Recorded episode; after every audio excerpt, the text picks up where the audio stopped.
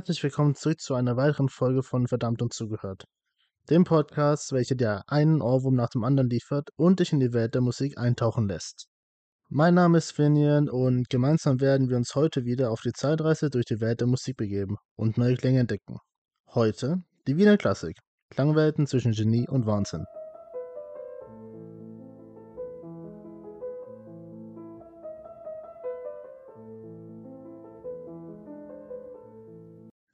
Klassik ca. 1760 bis ca. 1825 ist eine besondere Ausprägung der musikalischen Epoche der Klassik, deren Hauptvertreter die in Wien tätigen Komponisten Joseph Haydn, Wolfgang Amadeus Mozart und Ludwig van Beethoven sind.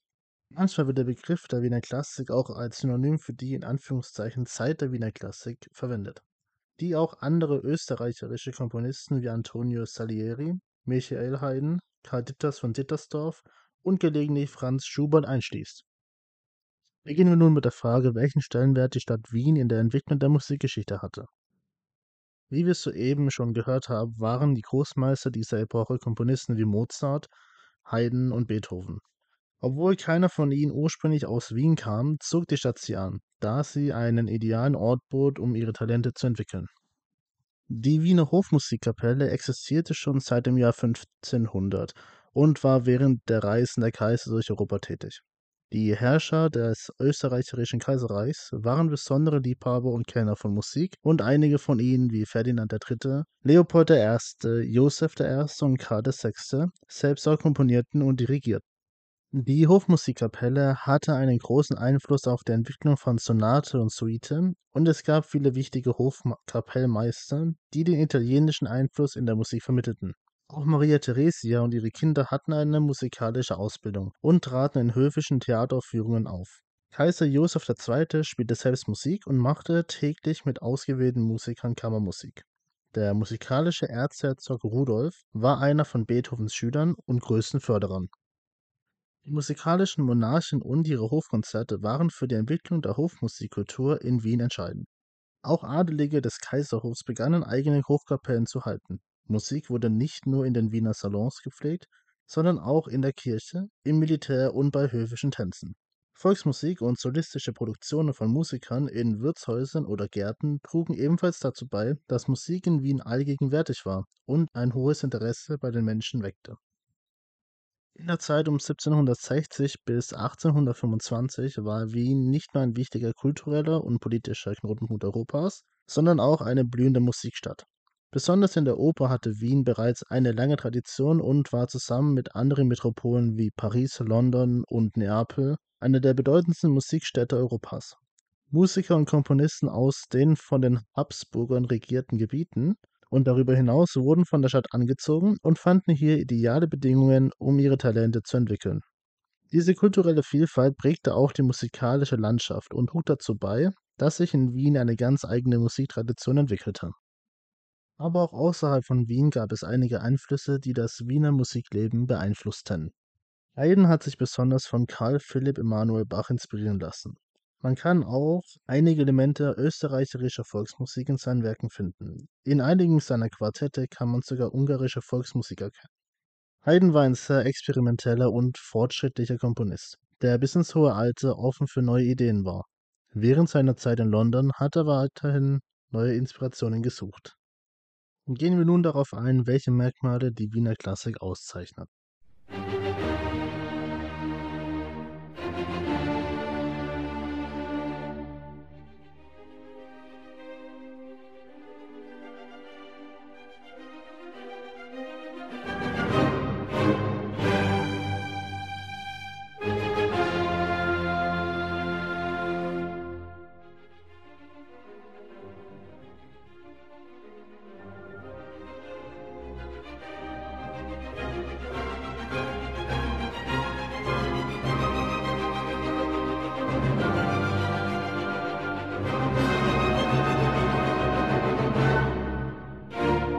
Die Wiener Klassik gilt auch als der Höhepunkt der Instrumentalmusik, insbesondere der Sinfonie, der Kammermusik und des Klavierkonzerts.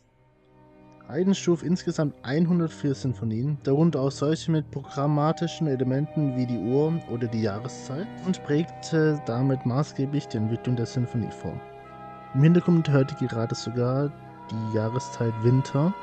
Ich lasse euch gerade noch einen kurzen Moment weiterlaufen.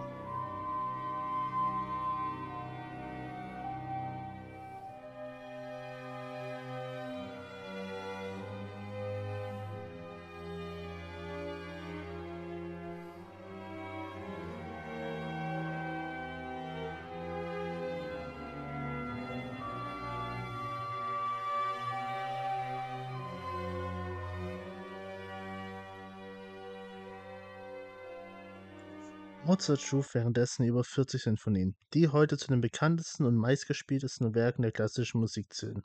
Besonders hervorzuheben sind hier die Sinfonien Nummer 40 und 41.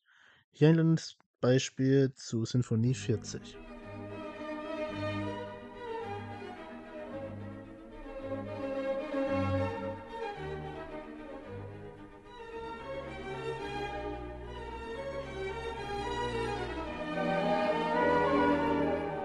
Beethoven, der sich sowohl von Haydn als auch von Mozart inspirieren ließ, schuf neun Sinfonien, darunter die berühmte Neunte Sinfonie mit ihrem Schlusschor über Schillers Ode an die Freude.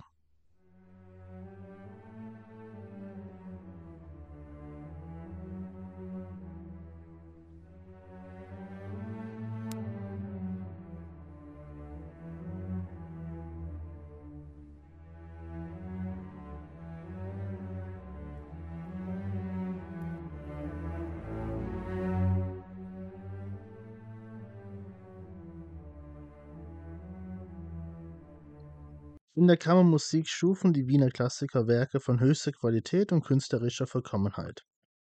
Haydn schuf insgesamt 83 Streichquartette, Mozart 23 und Beethoven 16. Darunter sein berühmtes Streichquartett Nummer 14 in Cis-Moll, das Opus 131. Auch das Klavierkonzert erreichte in der Wiener Klassik einen Höhepunkt, insbesondere durch die Werke Mozarts und Beethovens. Die Wiener Klassik hatte auch einen großen Einfluss auf die Oper. Haydn schuf insgesamt 14 Opern, darunter seine bekannte Operette Die Fledermaus. Mozart schuf mehr als 20 Opern, darunter die Meisterwerke wie Die Zauberflöte, Don Giovanni und Die Hochzeit des Figaro. Beethoven schrieb hingegen nur eine Oper, Fidelio, die jedoch bis heute als Meisterwerk der Operngeschichte gilt. Typisch für diese Epoche ist eine Vorliebe für helle und fröhliche Durtonarten, die aber auch zu dramatischen und monumentalen Momenten führen können. Im Vergleich zum Barock oder zur Romantik war die Musik der Klassik eher rational und folgte den Idealen der Aufklärung und des Klassizismus. Besonders Haydn und Mozart haben oft witzige und humorvolle Musikstücke geschrieben, die bis heute populär sind. In der Klassik wurden auch fantasievolle Harmonien, Modulationen und Chromatik verwendet, um tiefere emotionale Bereiche zu erreichen. Dabei wurden auch Molltonarten häufiger eingesetzt als in den anderen zeitgenössischen Musikstilen. Die Musik der Wiener Klassik vereint das Heitere und das Ernste, das Leichte und das Intellektuelle auf charakteristische Weise und spricht sowohl Kenner als auch Liebhaber an. Es gibt jedoch Unterschiede in den Ansprüchen der verschiedenen Gattungen. Divertimenti und Serenaden dienen mehr der Unterhaltung, während das Streichquartett, das als intellektuellste Gattung gilt, von Joseph Haydn als dessen eigentlicher Vater und größter Meister entwickelt wurde. Sinfonien und Konzerte liegen in Bezug auf den Anspruch etwa in der Mitte. Die Wiener Klassiker verliehen der Instrumentalmusik eine Aufwertung zur autonomen Kunst. Die typische Form für Konzerte blieb die Dreisätzigkeit, während für Sinfonien und Quartette ab den 1760er Jahren die Viersätzigkeit typisch wurde. Das Menuett entwickelte sich immer mehr in Richtung Scherzo, das Haydn in seinen Quartetten zum ersten Mal namentlich verwendete. Ein typisches Merkmal der Wiener Klassik ist die Sonatenhauptsatzform vieler Kopfsätze, die jedoch individuell angewendet werden. Der Finalsatz ist sehr oft ein Rondo oder eine Mischung aus Sonatensatz und Rondo, während Variationssätze auch beliebt waren. Leider sind wir auch schon wieder am Ende der heutigen Folge angekommen. Falls ihr euch jetzt wundert, weshalb ich nicht tiefer auf die einzelnen Großmeister eingegangen bin, kann ich euch verraten, dass wir in den nächsten Folgen jeweils die drei Großmeister detailliert behandelt werden. Ich hoffe, ich konnte euch heute wieder ein paar angenehme und inspirierende Minuten schenken und freue mich, wenn ihr auch nächstes Mal wieder einschaltet. Also, bis zum nächsten Mal. Bleibt neugierig, offen für neue Klänge und lasst uns gemeinsam die wunderbare Welt der Musik erkunden.